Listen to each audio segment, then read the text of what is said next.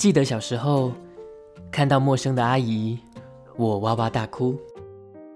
上学了要报告作业的时候，我站在台上老半天，只说出“各各位同学，大大家好”。长大跟心仪的对象说话的时候，嗯，那个你你好。满头大汗，胃里蝴蝶乱飞，终于鼓起勇气，我，你，你愿意跟我做朋友吗？啊，头过身就过，其实没有那么难嘛。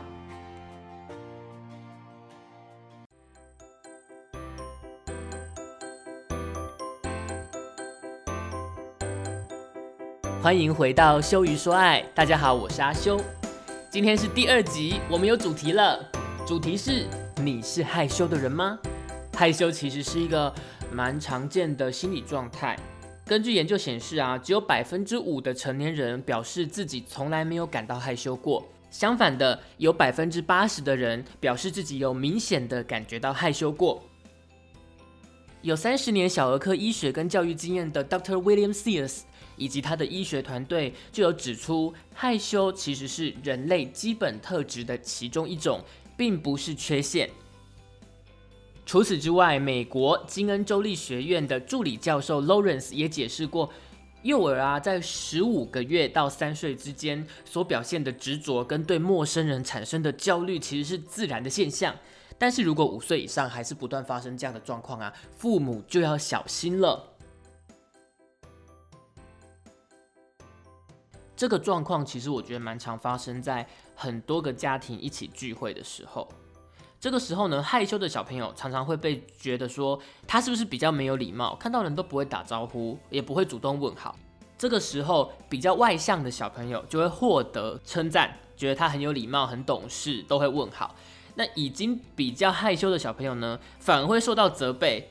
他就会更害羞，甚至他会觉得这是一个错误。但是我们刚刚有提到，害羞其实是人类基本性质中的其中一种，它并不是缺陷。所以，当我们遇到这么害羞的小朋友，其实我真的觉得大人可以先跟他打招呼，就示出善意，让他不要怕你。那我相信小朋友就可以慢慢的从他的害羞里面走出来。阿修从小就是一个非常害羞的人。我绝对不敢在上课的时候举手说我想要上厕所，所以就常常从上课憋到下课。上国中之后，我觉得完全没有改善，因为我的妈妈就是我念的国中的老师，所以我一上国中之后，就常常会遇到那个你完全不认识的老师，他就过来说：“哎，你是阿修哈？”我就会跟他说：“呃，对。”他就说：“要加油哦。”我马上就知道，一定又是认识我妈的人。这种感觉是一个超级没安全感的感觉，就是你不认识那些人，但是那些人都知道你是谁。在这个状况之下，本来害羞的人就变得更害羞。我大概从国中一直到大学的初期，都是保持着一个不要有人注意到我，我就是越低调，越没有人注意，默默的，我就会越有安全感。但是这样其实造成很大的问题。像我从国中一直到高中，现在有在联络的同学大概只有一个，目前是只剩下一个。那大学呢，我跟系上的同学没什么联络，跟社团比较有联络。那社团是后来改善我害羞个性的一个很大的主因。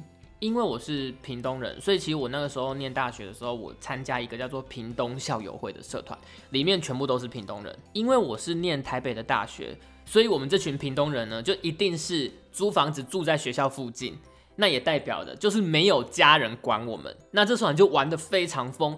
我有参加社团的什么呃文化周，然后还有什么返乡服务队，就是我们会办类似那个康复的团队，然后还回屏东带那个国小小朋友活动。所以如果你准备要上大学的同学，我真的会非常推荐你一定要在大学参加社团的活动，因为它会有很多成果发表会啦，或者是营队之类的事情，让你磨练你的胆量。像我后来学配音的时候啊，配音其实不是只有你一个人配，你旁边可能还会坐其他前辈，所以你如果 NG，你就是在拖前辈的时间。那外面还会有一个领班，就是你的老师，那老师可能随时就是你录的不好，他就准备要骂你了，你一定会很紧张、很害羞，觉得说啊，真的很对不起大家，拖大家的时间。所以克服紧张，让你的配音能够更顺利是绝对必要的。那我很自然的会把我以前做过。本来我很害羞、紧张到胃都要翻过来的事情，但是我最后有成功的完成它。比如说我带营队，一开始我也是完全没经验，然后也是超级紧张的，但是最后我完成了，我就可以把之前成功的经验带到我现在面临的让我很害羞、很紧张的事情，告诉自己说，以前都那样都过来了，现在有什么好怕的？我克服害羞的方法其实是比较粗暴一点的，我觉得有一种那种把自己逼上梁山，反正你就是经历过一次两次。那个大风大浪之后，你就会觉得说后面的事情哈也没什么嘛。我之前就曾经就更更夸张的事情我都碰过了，现在这个你就不会那么害羞那么紧张。我觉得这个方法其实是蛮有效的，我觉得大家可以试试看。那如果你不是大学生，你已经是出社会的人士，我觉得参加一些像我去华视参加配音班就是一个很大的挑战，学费要两万块，两万块都砸下去了，你能那个吗？你能 你能不？不好好表现吗？你一定那就豁出去了嘛。那其实你豁出去之后，你以后就会有一个像我就会有一个哦，我学配音班的经验。我在那边我就已经聊了 K 啊，我都没在怕了。以后遇到事情你就可以直接对照，大风大浪都看过了，其实害羞程度真的就是会降低很多。那有一些心理学的书也会建议，就是说我们要怎么样克服害羞的方法，大概就是消除孤独感啊，克服自卑，增加自信，还有多参加社交活动。跟我刚刚说的全部符合，很多人一起上课或一起办营队，消除孤独感。那你完成了这个课程，或者是你完成了这个营队，你一定会增加自信。那社交活动就不用讲，你在做这整件事情就是一个很大的社交活动。所以如果你想要克服害羞，就是把自己逼上梁山就对了。你第一次你会觉得天要塌下来了，第二次你就觉得嗯好像还好。越来越来，你就会觉得真的没什么。但是呢，其实你有变成一个很外向的人吗？我觉得也不见得。我的本质其实还是内向的，只是说我有方法，跟我有过去的经验去支撑我在我会害羞的场合能够正常的表现，不要被害羞去影响。毕竟这个社会很现实，害羞虽然不是一个缺陷，但是它往往会造成你很多阻碍。不过也不能说完全没有好处。其实一个人害羞会让他做事情比较谨慎，因为害羞的人其实都会习惯在做事情之前先好好的观察，让自己建立一个基础的安全感之后，我们再开始做，这样其实就可以大幅的增加做事情的效率，而且我们的出错率也会减低。今天说了很多关于害羞的事情，那阿修帮大家再重点整理一次。第一个就是大概有百分之八十的人都有感受到很明显的害羞，所以如果你觉得很害羞，不用担心，你绝对不是少数人，大部分人都跟你一样。而且小朋友在一岁就开始会有害羞的情绪，害羞是人类基本性格特质中的其中一种，并不是缺陷。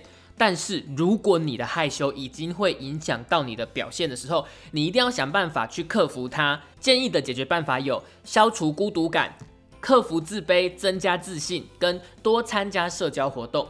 那阿修的做法就是。把自己逼上梁山，你就是往你最害羞的地方冲就对了。一次两次过后，你就完全不会怕了。当你克服了害羞之后，害羞不仅不会影响你的工作表现，甚至能够增加你工作效率，减低你的工作出错率哦。讲了这么多，希望对大家克服害羞会有帮助。你身边有非常害羞的朋友吗？赶快叫他来收听这一集。